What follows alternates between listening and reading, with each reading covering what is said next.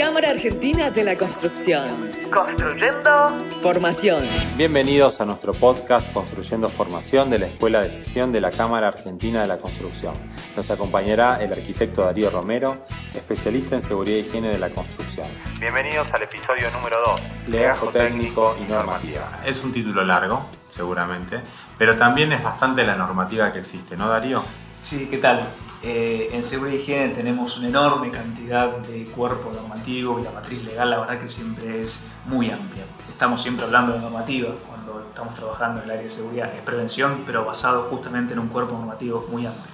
Nosotros tenemos dos leyes que son las principales a nivel nacional, que es la 19587, que es una ley de higiene y seguridad bastante vieja, y después tenemos la ley 24557, que es la del sistema de riesgo del trabajo.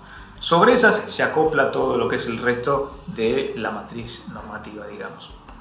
¿Qué es lo que obliga a esto? Es a tener un servicio de seguridad, a tener un programa de seguridad, avisos de obra, servicios con visitas técnicas, decir, todo un conjunto de temas que está básicamente establecido dentro de lo que es esta, esta normativa y también, lógicamente, lo que es el sistema de riesgos y la reparación del accidente de trabajo, obviamente con la prevención previa que debería ser la aseguradora de riesgos del trabajo.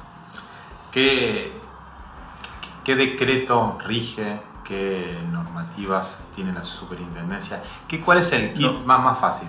¿Cuál es el kit que cualquier constructor, pyme grande, debe cumplir y debe tener a mano? 911. El 911 es un decreto del Poder Ejecutivo Nacional del año 96 que lo que hace es define el reglamento de higiene y seguridad específicamente para nosotros como sector productivo, para la construcción. Habida cuenta de las particularidades que tenemos como actividad. Como industria. Entonces, es... Recién me doy cuenta que es el número de- también de, de emergencias. de la emergencia, el 911. absolutamente. Este, sí. Digamos, ahí tenemos un conjunto de artículos que técnicamente definen cómo hacer cada una de las etapas de la obra. Con cierta vaguedad, eh, también es cierto que está bastante viejo ese decreto, son bastante años. Desde que tengo memoria, más o menos que estamos por modificar ese. Absolutamente. No, no publiques porque. No hagas un libro porque se está. Porque no, se va a modificar. no armes el curso porque, y nunca se modifica. Sí, está en pleno proceso, digamos, eh, de ayornamiento, de actualización tecnológica, de procesos de trabajo. Mientras tanto, las actualizaciones se dan por vía reglamentaria. Por supuesto, y además, eh, lógicamente, hoy por hoy tenemos nuevos equipos que no estaban en esa época que intrínsecamente brindan mayor cantidad de seguridad. Eh, equipos de tecnología. sí. Equipos de tecnología, sí, absolutamente. Bien. ¿Y cómo- cuáles son estas normativas básicas que, que tenemos que tener en cuenta del 911 en adelante? Del 911 es lo que es la parte de reglamento técnico. Después tenemos la Superintendencia de Riesgo del Trabajo, que es la autoridad digamos, de control a nivel nacional. La Superintendencia tiene un conjunto de resoluciones muy amplias, muy variadas, que vienen a perfeccionar la ley de riesgo del trabajo y a definir un montón de otras cuestiones. Las principales son las cuales, digamos, tenemos dentro de cualquier obra en construcción que definen los modelos de gestión, cómo se organizan las empresas que trabajan dentro de esas obras y después cuestiones de infraestructura de producción.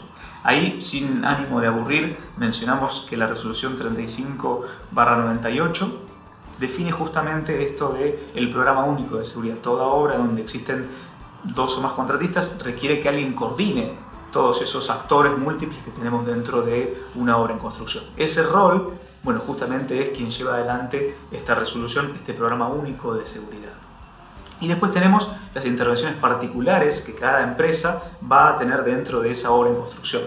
¿Qué es lo que tiene que llevar? Un programa establecido por la resolución 51-97, que es específico para las tareas que va a ejecutar esa empresa dentro de esa obra. Tenemos también otra particularidad que muchas veces el sector, eh, digamos, este, ha sufrido cierto desdibujamiento dentro de lo que es esta resolución, que es la 319-99, que son obras repetitivas y de corta duración.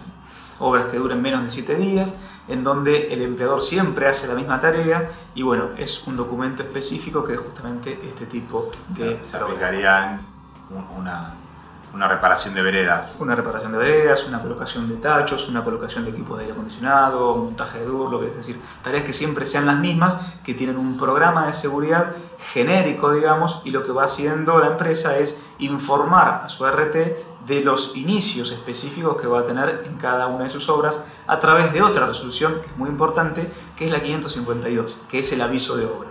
Es la notificación del empleador de qué es lo que va a hacer en cada uno de los digamos, de las unidades, de cada una de las obras. Cuando empieza, cuando termina, qué cantidad de metros cuadrados, qué cantidad de pisos, qué tipo de obra y qué actividades eh, va a desarrollar justamente ese empleador. Ese aviso lo da la empresa a su RT. Absolutamente. Y la RT lo informa informáticamente hablando a la SRT y eso es lo que nos permite generar estadísticas sobre la industria. Y además implementar todo lo que es el sistema de control por parte de las autoridades del trabajo local, con lo cual eso también eh, permite ese tipo de documentos. Es decir, ¿Quiénes son los que controlan la seguridad en nuestro país? Bueno, tenemos un montón de, digamos, entidades. En principio, la autoridad del trabajo local, la administradora del trabajo local, la ATL, es la que tiene el poder de policía acá en la ciudad de Buenos Aires, es la Dirección General de Protección del Trabajo, Gobierno de la Ciudad de Buenos Aires, es quien tiene la capacidad, la potestad de inspeccionar las obras, obviamente infraccionar, multar, suspender, clausurar. Eso es jurisdiccional, o sea, provincial, o las municipalidades lo tienen. Cada municipio tiene, debería ah. tener su, digamos, su, su policía del trabajo local. Y después tenemos la Autoridad Nacional, que es la Superintendencia de Riesgos del Trabajo, que también efectúa inspecciones dentro de lo que son las unidades de las obras. Después tenemos desde el sector sindical el Departamento de Salud y Seguridad del Trabajo, de BOCRA, que también tenemos inspecciones permanentes de parte de ellos.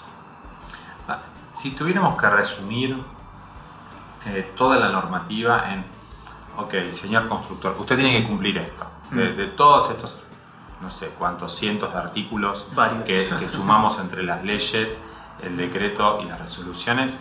Eh, ¿En qué cuatro o cinco aspectos o requisitos básicos le deberíamos pedir a la empresa o la empresa tiene que cuidar? La empresa tiene que tener un programa de seguridad en la obra, o sea, el programa de seguridad es eh, el caso concreto, particular y específico de esa obra en construcción. Eso es un, dicho, es un documento que contiene Sí, deberíamos salir de la lógica del copiar y pegar para justamente llegar a una lógica de que el documento lo que hace es analiza los riesgos emergentes de esa obra y cuáles van a ser las medidas de mitigación específicas para ese caso concreto. Muchas veces esto no lo vemos en la calle y vemos programas genéricos en donde encontramos situaciones siempre llamativas, pero el programa de seguridad es el documento básico, que es el que eh, justamente... Yo te, repreguntaba justamente para que... Eh, a que los que nos están escuchando pierdan el miedo a ese nombre tan solemne, serio y complicado que es programa de seguridad. El mm. programa de seguridad es un documento que analiza los riesgos específicos en una obra y busca cómo prevenirlos. Absolutamente. Y debe estar aprobado por la aseguradora de riesgos del trabajo. Ese documento, junto con lo que es el aviso de obra, es el, digamos, el paquete básico. Y después tenemos el legajo técnico, artículo 20 del decreto, que es el que justamente complementa todas estas cuestiones, con las capacitaciones, los registros de entrega de elementos de protección personal, las visitas técnicas, y acá me gustaría destacar la importancia de la visita técnica del servicio de higiene y seguridad. El profesional que firma el programa de seguridad es quien debe ir a la obra con una frecuencia establecida también por la normativa, la 231-96, en función de los riesgos emergentes y de la cantidad de gente que haya en cada frente de trabajo. Esto es fundamental y me parece que tenemos que trabajar en revalorizar la visita del prevencionista a la obra, trabajando lógicamente con el jefe de obra y con todos los profesionales que están allí, ¿no? ¿Es un poco como te visita tu suegra? no. Eh, el prevencionista de la empresa es un asesor, juega para la empresa. Digamos, por eso es tan importante articular entre la jefatura de obra y el servicio de seguridad y higiene, para justamente hacer las tareas en forma segura, en forma productiva, rápida, conforme lo que fue establecido, pero siempre mitigando la exposición al riesgo.